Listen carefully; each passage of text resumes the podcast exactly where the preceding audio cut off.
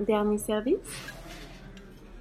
Au menu, des goûts contraires s'entrechoquent sur un lit de respect et de confidence. En tête à tête ou accompagné, on décortique les sujets chauds de l'heure autour d'une douceur. Bon mardi! Bon mardi, Maral! Cette semaine, on va parler de quelque chose, je pense que ça fait un petit bout qu'on s'en parle, Charlotte. Mhm. On a eu beaucoup de discussions sur le bord euh, du, euh, du, canal, euh, dans les parcs. on est dans une deuxième vague COVID. Et dans l'épisode d'aujourd'hui, en fait, on, ça tourne autour de l'importance du questionnement. On va parler un peu de la, la place de la liberté d'expression, le doute et l'incertitude, la place et le rôle des médias puis on va finir sur une touche en vous invitant de considérer l'importance de diversifier vos sources. mais essentiellement, c'est le questionnement. On dirait que c'est un muscle, le questionnement, qui, n'est, qui, est un peu, qui est un peu atrophié en ce moment. C'est ce qu'on. C'est, c'est, la constatation qu'on a eue, hein, Mara? Oui.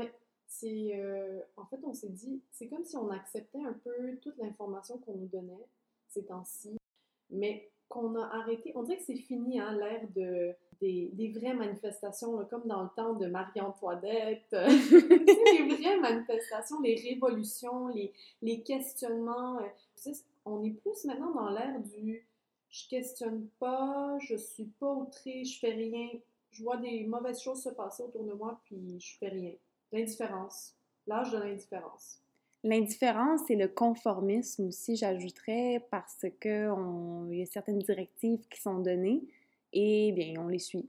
C'est comme ça, on les suit, le gouvernement le dit, les médecins l'ont dit. Donc, il y a certaines personnes qui ont, leurs paroles ont plus de poids euh, que d'autres. Puis, il y a bien sûr quelque chose d'important là-dedans parce que si on n'avait pas certaines personnes qui avaient le dernier mot, ça serait le chaos total. Mais en même temps, est-ce qu'il y a d'autres personnes, par exemple, dans la société en ce moment, des métiers, des, positions particulières euh, que peu importe ce qu'ils disent, ils semblent détenir la vérité? Puis si on a le malheur de les questionner, eh bien, euh, on tombe dans la catégorie des conspirationnistes. Oui, puis en fait, euh, ce qu'on voit beaucoup, c'est que les opinions où les voix qui s'éloignent euh, de l'opinion populaire sont souvent en fait laissées de côté, euh, vont pas bénéficier nécessairement d'une plateforme importante, euh, ils vont ultimement être discrédités plus facilement peut-être.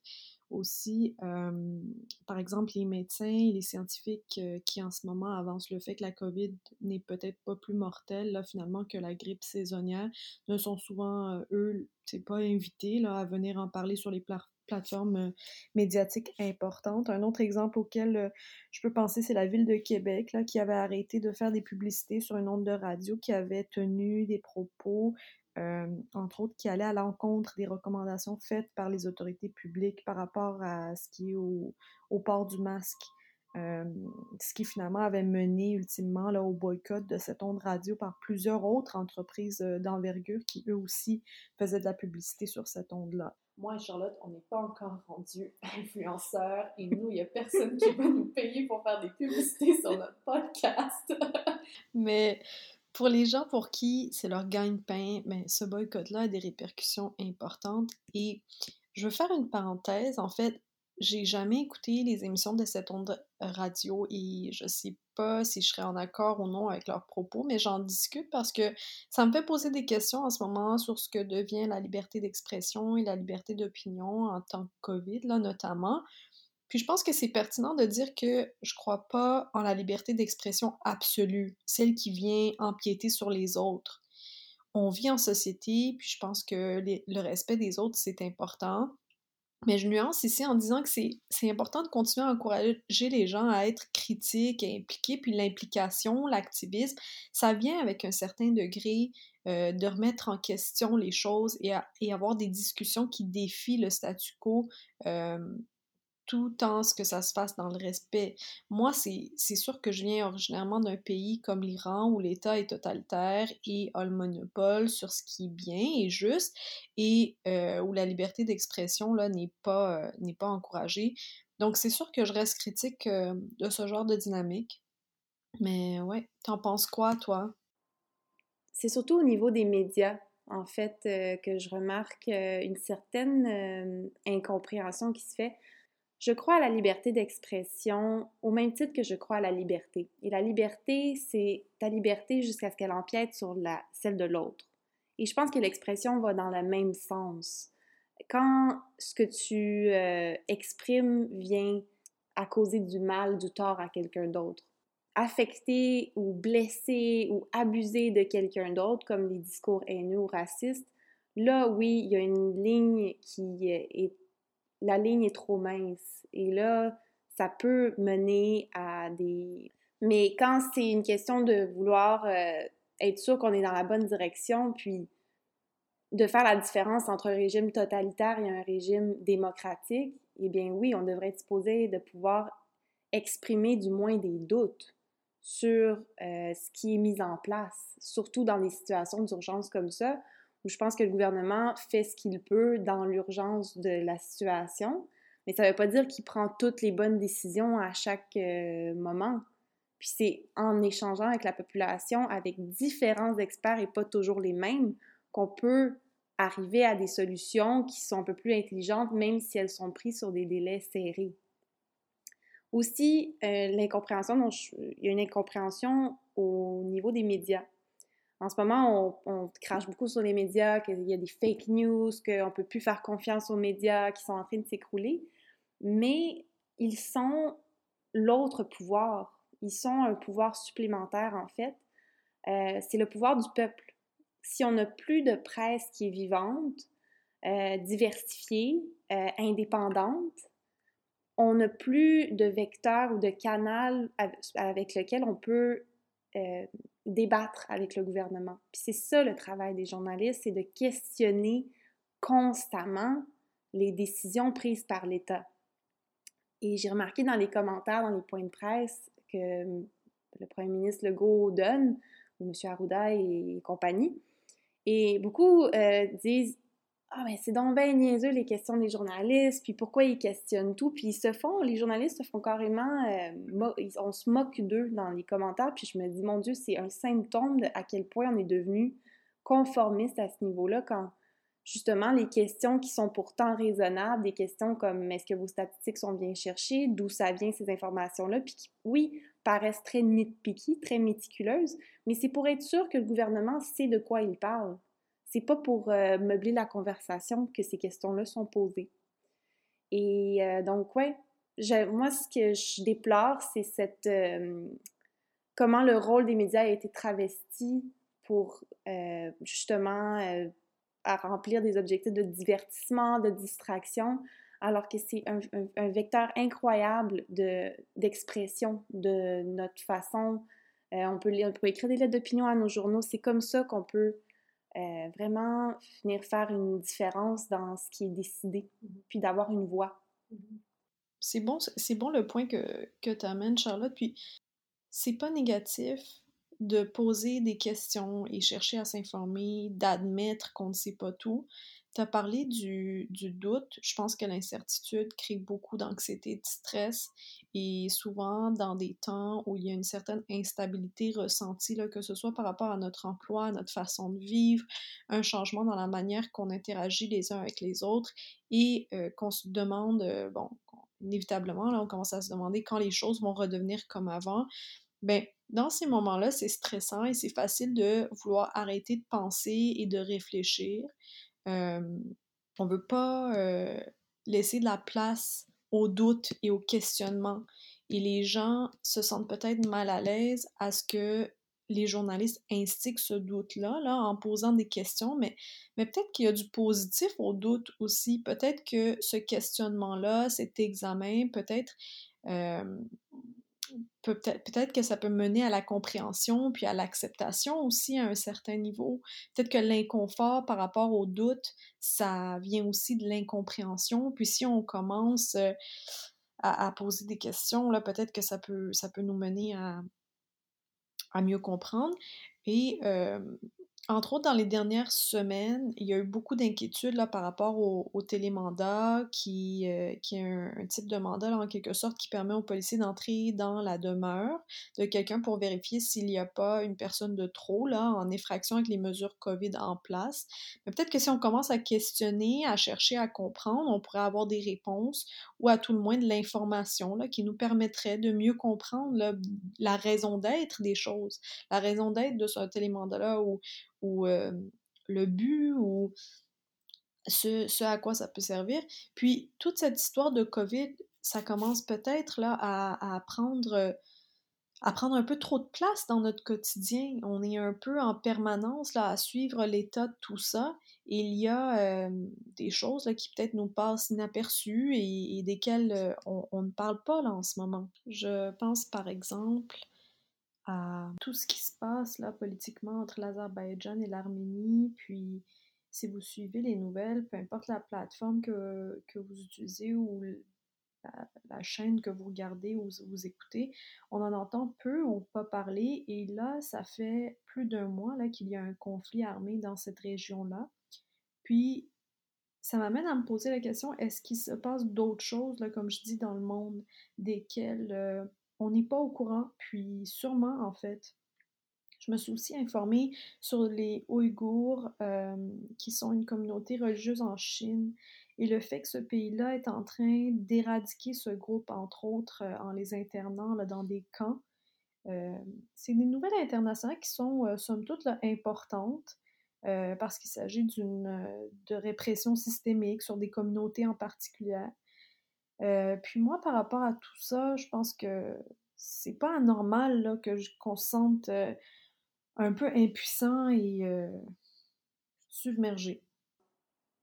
Je partage complètement ton sentiment, puis même, je me demande régulièrement ces temps-ci si les politiciens, politiciennes, profitent pas aussi de ce moment-là. J'irais pas jusqu'à dire Bon, après, c'est un autre podcast complet de qui a parti la fameuse COVID, mais on n'ira pas là par, cause de probablement se faire lyncher sur la place publique. Mais euh, on a quand même l'idée de... Il y a une tactique politique assez intéressante à saisir ici. Quand tout est noyé dans une crise sanitaire de cette ampleur-là, c'est le meilleur moment pour implanter des politiques pas très populaires. Exactement. Si j'étais, en tout cas, moi, dans la peau d'un politicien en ce moment, c'est ce que je ferais. Oui.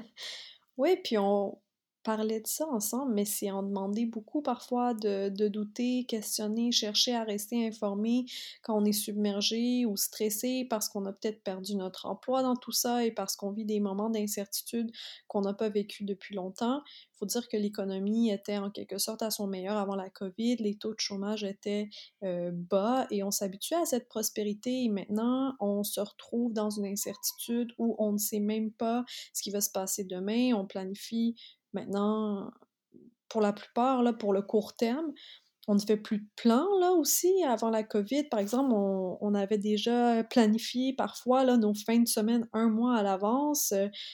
Et là, on, doucement, là, on commence à abandonner l'idée de faire des plans. Moi, j'ai, arrêté de faire des plans, puis là, on se retrouve un peu à, à, être un peu plus dans le jour à jour, puis à attendre de voir un peu comment les choses se développent avant de, de, faire des plans ou de, en tout cas, de se laisser rêver, là, si on veut. donc, ça fait beaucoup, peut-être, en demander aux gens de, questionner tout ça, puis de tout remettre en question. Puis, c'est pas. Je prends aussi le temps de, faire la nuance que je pense qu'on réalise là, que la COVID, c'est sérieux, c'est une vraie maladie. Euh, euh, faut prendre euh, les, les, précautions nécessaires. Oui, on n'est pas en train de donner le message qu'on ne faut pas se protéger, qu'il ne faut pas mettre de masque, qu'on est loin d'être... Euh, portez votre masque, lavez-vous les mains, bon, euh, vous connaissez la chanson. Ouais. On est pro Mais... ça, là. oui, on suit les règles. Moi, je suis une personne seule qui, qui vit toute seule, donc c'est pour ça que je... Maral vient pour des raisons humanitaires, me sortir de ma solitude volontaire On est à forcée, deux de distance. on n'a pas mesuré, mais... On n'est pas proche en ce moment. Donc, on dit tout ça, mais c'est ça. En fait, je pense que c'est ça qu'on veut faire l'apologie de aujourd'hui, l'éloge de on peut questionner les choses tout en restant quand même fonctionnel dans la société. Tu sais, c'est pas pourquoi euh, avoir cette distinction-là? Ce qu'on voit à la télé, c'est des personnes qui cassent des vides, des anarchistes qui veulent. On parle beaucoup de manifestations anti-masques. Puis, tu les gens, ben OK, on suit toutes les règles, on fait, on fait rien, on fait plus rien il y, a, probablement beaucoup de gens qui se posent la même question que nous, puis on le sait parce qu'on a parlé à d'autres personnes qui ressentent ces mêmes. qui se posent ces mêmes questions-là. Puis pour revenir justement sur cette confusion-là qu'on vit présentement, aussi, ce que je tiens à souligner, c'est les dangereux précédents qu'on est en train de poser sur ces règles-là qui vont par la suite être implantées. Puis est-ce que ça veut vraiment dire que toutes ces mesures-là de contrôle qui sont là pour une raison exceptionnelle vont pas devenir partie de notre vont pas faire partie de notre quotidien par après? Il mmh faut vraiment rester vigilant puis présent par rapport à ça, euh, garder une attention au lieu de de voir que c'est notre nouveau quotidien par après. Parce qu'il va y avoir un après. On va pas être toujours, les choses sont impermanentes, mais c'est toujours le cas ici. Donc, de, de rester proche de ça, moi, je pense que c'est vraiment important. Stay woke. Stay woke, people! non, mais vraiment, parce que c'est tellement bon ce que tu dis, Charlotte, de, de le précédent qu'on est en train de, de laisser, c'est très, très sérieux, puis c'est vraiment quelque chose qui me fait beaucoup questionner les choses en ce moment. Et c'est comme je dis souvent à mes clients, en fait, je dis euh, attention à ce que vous faites en ce moment parce qu'on ne va pas pouvoir retourner à l'arrière. On ne va pas pouvoir changer ce qui se passe. Ce que vous faites dans le présent, on ne va plus pouvoir le changer. Fait que ce que vous faites dans le présent ou ce que vous ne faites pas va affecter les prochains mois, les prochaines années et notre prochaine définition de, de vie en société. Et je pense que la COVID, elle nous a aussi emmené beaucoup de choses positives. Là, par exemple, le fait qu'elle nous, elle nous a fait questionner nos relations? Nos relations d'amitié, nos relations euh, toxiques, nos relations de couple, nos relations avec notre famille, les gens ont vraiment re-questionné tout ça. Puis, tu sais, les taux de divorce qui augmentent, euh, les séparations, euh, tout ça, je pense que c'est, c'est un, c'est une éloge, en fait. C'est un témoignage de ce questionnement qu'on a fait de nos relations. Mais moi, j'aimerais nous inviter à questionner notre relation avec le gouvernement, questionner notre relation avec la société, questionner notre relation avec nos habitudes. OK? Puis, d'arrêter d'être complaisant c'est pas un appel à l'anarchie que je fais là, sur les ondes de notre podcast. Comprenez-nous bien. Mais tu vois comment on pèse nos mots. C'est quand même quelque chose, là, de devoir marcher sur des œufs comme ça dans, une, dans une démocratie. Oui. J'ai... Euh, Il y a aussi euh, les, les, discours qu'on reçoit du gouvernement aussi qui me fait euh, pencher vers tes observations. Hum, moi, j'ai eu une chair de poule quand j'ai entendu le mot euh, qu'il fallait qu'on soit docile. Il oh, fallait qu'on soit docile euh, dans, une conférence de presse donnée par le gouvernement provincial. Je ne veux pas pointer du doigt n'importe. Je veux pas pointer du doigt. Euh, les gens vont, vont, reconnaître qui a dit ça, mais Check your facts. Ouais. It happened, people. It happened. Vous pouvez me demander mes sources, pas de problème. Euh, j'ai la date, l'article et tout. Mais c'est parce que je veux critiquer l'establishment, le système euh, que cette personne-là représente et non la personne. Elle a probablement, on lui a probablement dit, de dire ça. Donc, euh, don't kill the messenger. hein? Exactement, c'est pas une personne non plus. Ensuite, M. Legault, qui aussi parle de questions de vie ou de mort quand, par rapport aux mesures, au resserrement des mesures, vie ou de mort, je comprends qu'on est face à une pandémie, à une maladie euh, qui a été mortelle pour certaines personnes. Donc ça, il y a un point là-dessus. Mais c'est quand même du vocabulaire drastique pour euh, s'assurer que les gens comprennent le message. Puis, c'est pas le pire du pire, là. On n'est pas dans, comme tu dis, du totalitaire, mais la ligne est mince. C'est ça l'affaire. Puis je pense qu'il faut rester. Euh, on écoute on écoute beaucoup, là, surtout, je me rappelle au début de la pandémie, tout le monde écoutait le point de presse à chaque euh, jour. Il y avait quelque chose de rassurant, presque paternel, surtout au début. Mais de plus en plus, ouais, je sens que les gens sont juste confus. Puis c'est vraiment quelque chose qui m'inquiète profondément. sur une lueur d'espoir, par exemple, euh, pour avoir étudié l'histoire, j'ai remarqué que j'avais suivi un cours, un séminaire à l'université sur l'histoire des révolutions, qui était vraiment intéressant parce qu'on étudiait autant la Révolution britannique, oui, il y a une Révolution britannique qu'on connaît moins, une Révolution française, évidemment, du temps de Marie-Antoinette, et euh, on avait aussi la Révolution haïtienne, en tout cas, il y a eu plusieurs, énormément de révolutions dans l'histoire de l'humanité. Et euh, ce que j'ai remarqué, ou en tout cas ce qui a été étudié comme dénominateur commun, c'était des situations de chaos, de grande instabilité économique, sociale, de fragmentation du tissu social. Eh bien, peut-être que c'est un terreau fertile pour ce genre de révolution-là dans lequel on est. Je ne dis pas qu'on va avoir une révolution demain, mais ça a l'air d'augurer pour ça. Oui, puis je pense qu'on peut, jusqu'à un certain niveau, être d'accord en ce moment que le système actuel ne fonctionne pas et ne sert pas peut-être à tout le monde. Par exemple, le Sénat, si on y pense, on peut se questionner sur le fait qu'une entité non élue dans le cadre d'une société démocratique prend des décisions pour le peuple, qui était peut-être la façon de faire il y a 150 ans, mais n'est peut-être plus la meilleure façon de faire aujourd'hui. Ça me fait penser à un, article euh, publié en avril 2020 et rédigé par la juge Abella de la Cour suprême du Canada sur l'accès à la justice. Et dans l'article, euh, la juge, elle écrit, et je cite, And yet, with all these profound changes over the last 114 years in how we travel, live, govern, and think, we still conduct civil trials almost exactly the same way as we did in 1906. Any good litigator from 1906 could, with a few hours of coaching, feel perfectly at home in today's courtroom. Et donc, elle nous dit qu'avec tous les changements qui ont eu lieu, un avocat d'il y a plus de 100 ans qui reviendrait là aujourd'hui n'aurait aucun mal à se retrouver dans la pratique actuelle des choses. Ça, c'est une belle métaphore pour nos institutions, peut-être. La juge Abella, elle, elle, elle ajoute euh, dans son article qu'il faut euh, une meilleure raison à donner que d'expliquer que c'est comme ça que les choses sont juste parce que, ah ben, on a toujours fait ça comme ça.